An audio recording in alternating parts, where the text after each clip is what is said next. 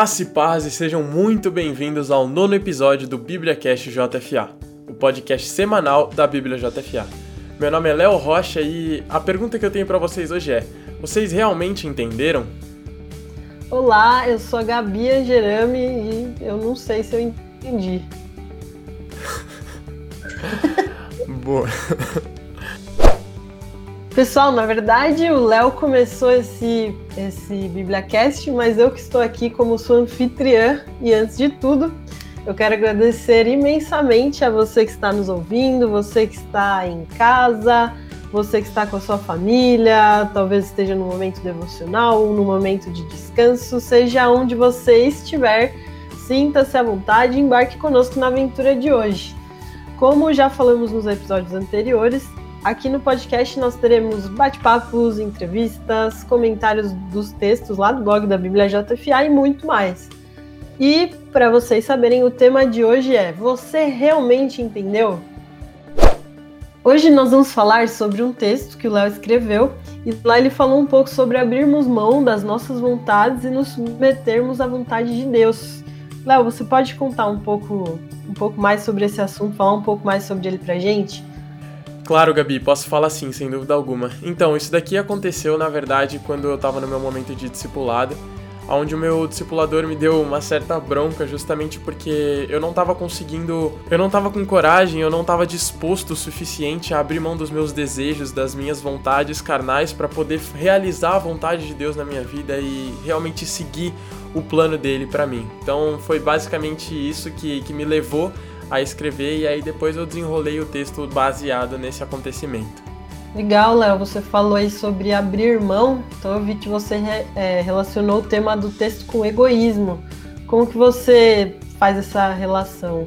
Então, Gabi, isso daí foi, foi um negócio que, que Deus me trouxe muito forte no meu coração, essa questão do egoísmo que, sabe, é algo muito ruim da nossa parte, da minha parte, pelo menos, que Sabe, eu tenho um entendimento de tudo aquilo que Deus fez por mim, de todo o sacrifício de Cristo na cruz, de que ele não pensou duas vezes antes de se entregar por mim naquela cruz, ele não, sabe, ele não hesitou em entregar a vida dele por mim.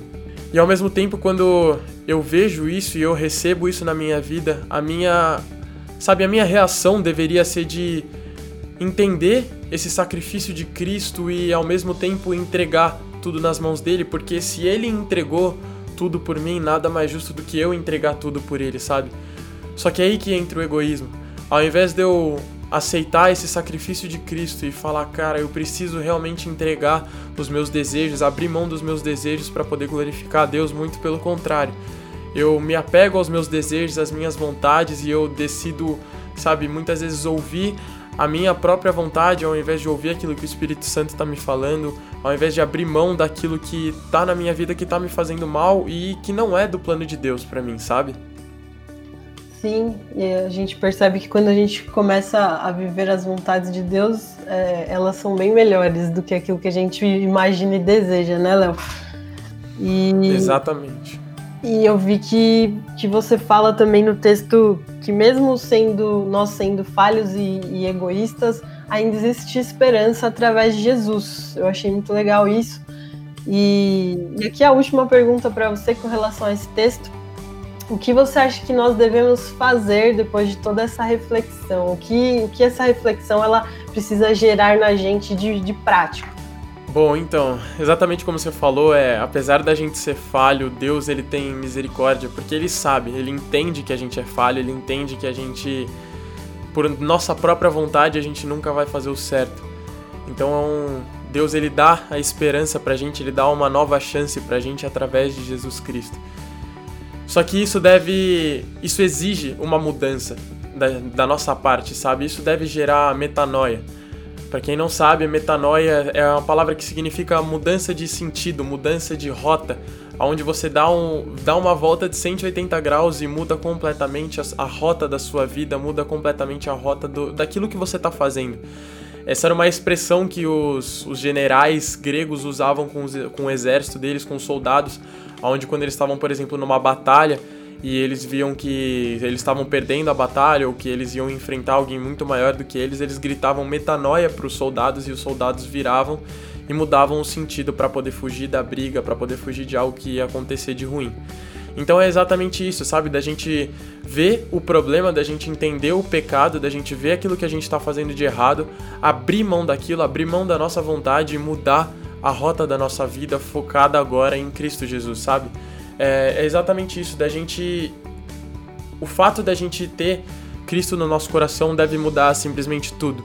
Mudar a forma com que a gente pensa, mudar a forma com que a gente age, e isso deve levar os nossos corações a uma posição de entrega, onde a gente abre mão de tudo e a gente não segura nada pra gente, porque a gente tem o um entendimento de que o amor de Deus é muito maior do que todas as coisas e porque Deus merece sim a nossa, a nossa entrega, toda a nossa devoção e todo o nosso louvor.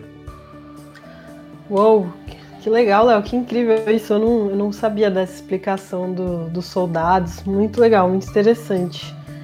É, bom, acho que agora eu entendi.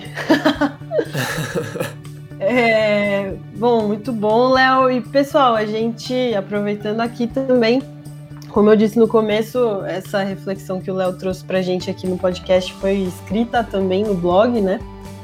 E a gente quer inclusive ressaltar nesse momento que nós ficamos muito felizes quando você, que, que é usuário da Bíblia JFA, ou leitor do blog, escreve pra gente nos comentários e compartilha também com a gente os seus comentários. É, bastante gente é, comentou sobre esse texto e a gente vai ler alguns comentários aqui para vocês. Olha só o que o Caio Lima falou. Falou o seguinte: Quer viver livre do pecado? Mergulhe na obra de Deus. O apóstolo Paulo menciona nas cartas que devemos parar de nos alimentar de leite e começar a nos saciar de alimento sólido. Isso nos adverte sobre evoluir na obra de Deus fazendo a vontade de Jesus Cristo, que nos ensinou na sua vinda. É, temos que levar a palavra a quem ainda não o conhece, mas para isso temos que nos envolver em espírito e alma nos seus ensinamentos. Só assim venceremos a tal vontade da carne. Graça e paz fiquem com Deus. Que demais. É, essa fala do, do Caio é muito legal, que ele mencionou o apóstolo Paulo, as coisas que Paulo falava, que tem uma passagem muito, muito legal que eu gosto muito, que está em 2 Coríntios 5,17, que diz o seguinte: Assim que se alguém está em Cristo, nova criatura é. As coisas velhas já passaram, eis que tudo se fez novo.